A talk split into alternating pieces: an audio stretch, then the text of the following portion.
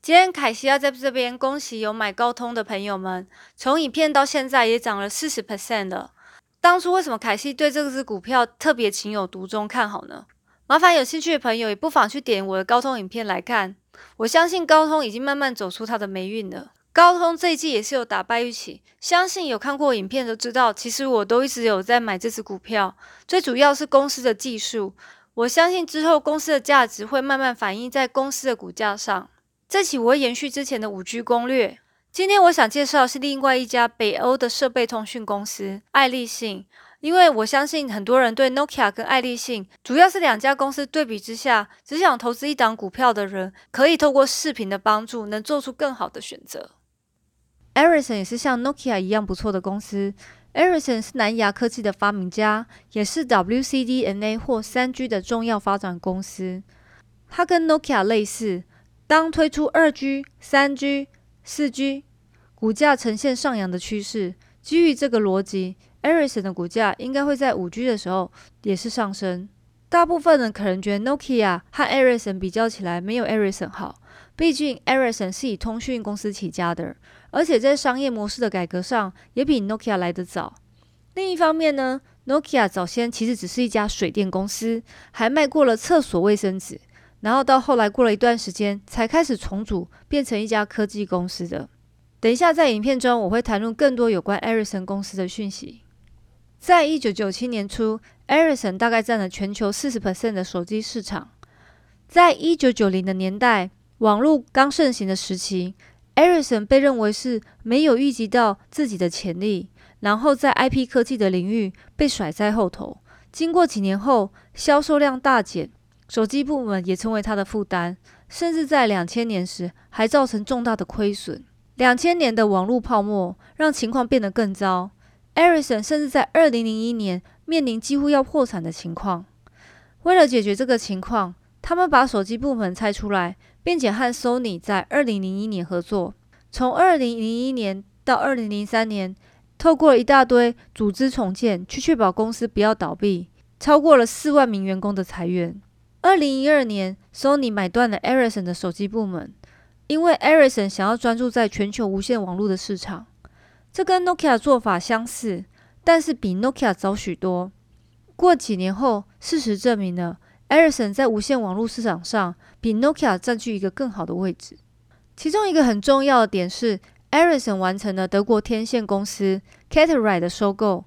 在二零一九年，Ericsson 本身其实不做无线天线。所以收购这家公司应该是可以大大帮助 Ericsson 的收益。然而，在最近的一季的盈利财报中，这个收购却拖累了整体的营业利率率。这边最重要是，Nokia 在一九九零年代的手机争霸中赢了 Ericsson 和 Motorola，然后阻断了 Ericsson 的主要营收来源。手机市场其实本来就是一个激烈的战争，要保持第一是相当的困难。Ericsson、Nokia、Samsung 都尝试了，但最后失败了。现在我来讲一下 Ericsson 的事业板块的部分。Ericsson 其实提供了所有主要手机的通讯的包山包海的服务，主要四个商业区块。第一个部门 Network 移动和固定网络的发展，也是它目前最重要的部门。第二个部门 Digital Service 基本上提供高端的解决方案给营运商。然后再附加额外的收费，像是顾客的付款系统和 INS 的解决方案。INS 呢，允许营业商去使用 Voice 在那个 LTE 上的特点，然后会经常听到的 NFV 云端计算和顶尖电脑计算也是被规划在这个部门底下。第三个部门 Managed Service 或者说 MNS 是一个对供应商很重要的部门，Nokia 也有这个部门。但是被归类为 Nokia Network 底下，这部门有点像是一种售后服务。例如，你的站台倒了，会派一个人去处理，或者保持，甚至是优化部门的网络，让讯号变得更好。一般来说，营运商本身并没有资源去处理这样的事，所以这个部门可以提供持续而且不错的收入。在早期，一个好的 MNS 团队跟营运商的合作关系。也跟下一次的合约有很大的牵连，而 Ericsson 就是以优良的 M N S 出名的。最后，另外一个部门 Emerging Business 在追求新的商业机会的商业部门，特别是在 IOT 方面，也是成长的重要区域。你可以看见的是，Ericsson 的商业部门分布的很广，但实际上最主要的焦点还是在 Network 的商业部门下的 Radio Access Network，也就是 RAN。什么是 RAN 呢？就是无线电塔跟手机之间的桥梁。再来，我们来介绍 Ericsson 公司的财报部分。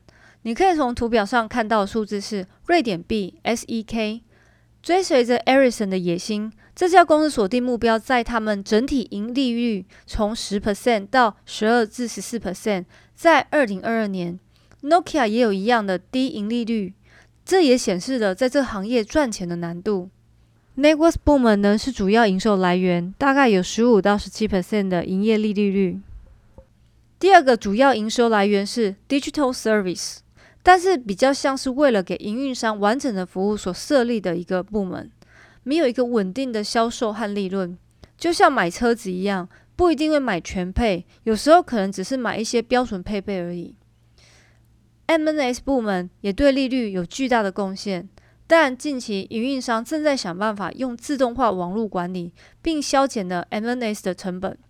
四 G 和五 G 的软硬体更先进，降低之前网络人员优化需求，所以 e r i s o n 也不期待部门可以在未来有高于八 percent 的营业利率率。最后，Emerging Business 预计会在二零二零年达到收支平衡。Ericsson 投入了两倍资金在 IOT 上，所以也许在未来会成为另外一个主要的营收来源。在最近的 Q2 财报上，只有 Network 的商业部门有五点三的 Year over Year 的销售增加，但其他三个部门在营收上比起去年都下降了。再来，我们从它的收益图表来看，公司其实没有很大的成长。整体来说，营收在二零一二年开始就严重下滑，即使 Q2 的营收打败了预期，但我以季度来看，成长率还是不怎么样。根据 e r i s o n 的数据。销售成长在北美和东北亚是强大的，但是在拉丁美洲和印度却是下滑的。所以公司决定更积极的发展北美的区块。Q2 的报告也显示了，因为疫情，Digital Service 的发展变慢了。比较 Nokia 和 e r i s o n 后，Nokia 有显著更好的销售，但是 Ericsson 的营业利率几乎是 Nokia 的一倍。我认为最主要原因是因为 Ericsson 有更好的成本控制，也比较低的 R&D 费用。Ericsson 有比 Nokia 更强悍的现金流。如果以这个角度来看的话，Ericsson 是占据上风。再来，这个表格总结了一些 Nokia 和 Ericsson 的关键财务指标。股价来看，Nokia 便宜的三块。两家公司的债务比稍微高些，理想上是低于零点五是比较好的。整体毛利率大致上是相同的，但是 Ericsson 有更好的营业利率。我们之前有说过了，双方都有高的本益比，因为收入偏低。但是从 PS 和 EVS 的观点来看，两家公司看来都很吸引人，而且被低估价值。接下来五年的 CAGR 的成长率，Nokia 表现了十四 percent，而 Ericsson 却只有负一 percent。但是你们要知道，这三年来，Nokia 其实没有成长多少，两家公司给的鼓励也相当的少。在最近的 Q2 财报，Ericsson 打败了预期，而且股价也上涨了。这个行业有很多看不到的风险，像最近的财报，Managed Service 的销售逐渐下降至十一点一 percent，大约是五十六亿的瑞典币。这个主要原因是他们失去了北美的一笔大合约，所以降低了销售。接下来，我们从五 G 的市场占有率来看这两家公司。Ericsson 的五 G 市场占了约二十五 percent，只比华为低。从最近中国市场来看，Ericsson 赢得了约十一点五 percent 的 China Mobile 的五 G 合约，Nokia 最近却没有拿到。原因是想多考虑公司的利润，不想销价竞争。这点我着实的惊讶，因为这不像公司向来的作风。根据 Nokia Q2 刚出来的财报来看，给了等待很久投资者惊喜，盈利比去年成长，但营收掉了十一 percent。考虑公司不想再销价竞争，我觉得很合理。与其拿一堆生意但没有赚钱，不如专注在一些回报率高的生意上，缩小公司的事业版图，提高品质去赚钱。以上的图表是从 Statista 取得的，说明了到二零二零年二月为止，前八个拥有最多五 G 专利的公司。从这里我们可以看到，Nokia 明显多过 Ericsson 的专利。然而，专利其实有很多不同的形式，多也不代表是最强的，主要是取决于专利的深度。所以，如果有人说专利多的 Nokia 会在五 G 方面技术赢过 Ericsson，我会偏向比较保留的态度。这方面的专家指出，就功能而言，Ericsson 在三 G 的时代就曾经引领过 Nokia。像是 Ericsson 找了 Nokia 两个月时间就发行他们商业五 G 的 Stay Alone 的 Network。最后我们来到结论的方面，这也是凯西个人的看法，和大家分享。两家世界上顶尖的科技公司的股价，其实并没有在投资者的雷达下，这点其实让我相当惊讶。比较之下，我曾经介绍的盖塔公司的股价都不如。我的事实是。通讯设备供应商其实不是一个豪华的行业，并且在这个节骨眼，我拿出现在目前最领先的华为生意财报来看，华为通讯部门也是挣扎了，大概在三点八 percent 的成长率。华为并没有透露它各部门的利润，但是公司的整体营业利率来看，大约是十 percent，也是相当的低。如果它没有成功的手机，光靠通讯产业也是相当辛苦的。再来加上欧洲通讯结构的文化，阻碍着通讯的发展。像北欧公司的 Ericsson 和 Nokia 的进展，很难像亚洲发展相比，因为当地的昂贵的宽频费用。总结一下，短期至中期，我相信 Nokia 和 Ericsson 的主价会从五 G 的发行中获利。长期来看，五 G 带来的破坏性创新的商业机会，也许有机会翻转 Nokia 和 Ericsson 的身价。当中国和美国的政治角力阻止了 Nokia 和 Ericsson 出口到中国的机会时，但同时制造机会给 Nokia 和 Ericsson 去那些暂时不采用华为五 G 的国家发展。那到底如果我来选择，会投资哪一家公司呢？其实以短期来看，投资哪一家公司，我觉得都差不多。但如果是中长期，我个人会稍微偏向 Ericsson 一点，因为看了很多资料。不管财务或公司网页给我的感觉比较有明确的五 G 商业策略，并且它有更好跟更高的现金流和营业利率。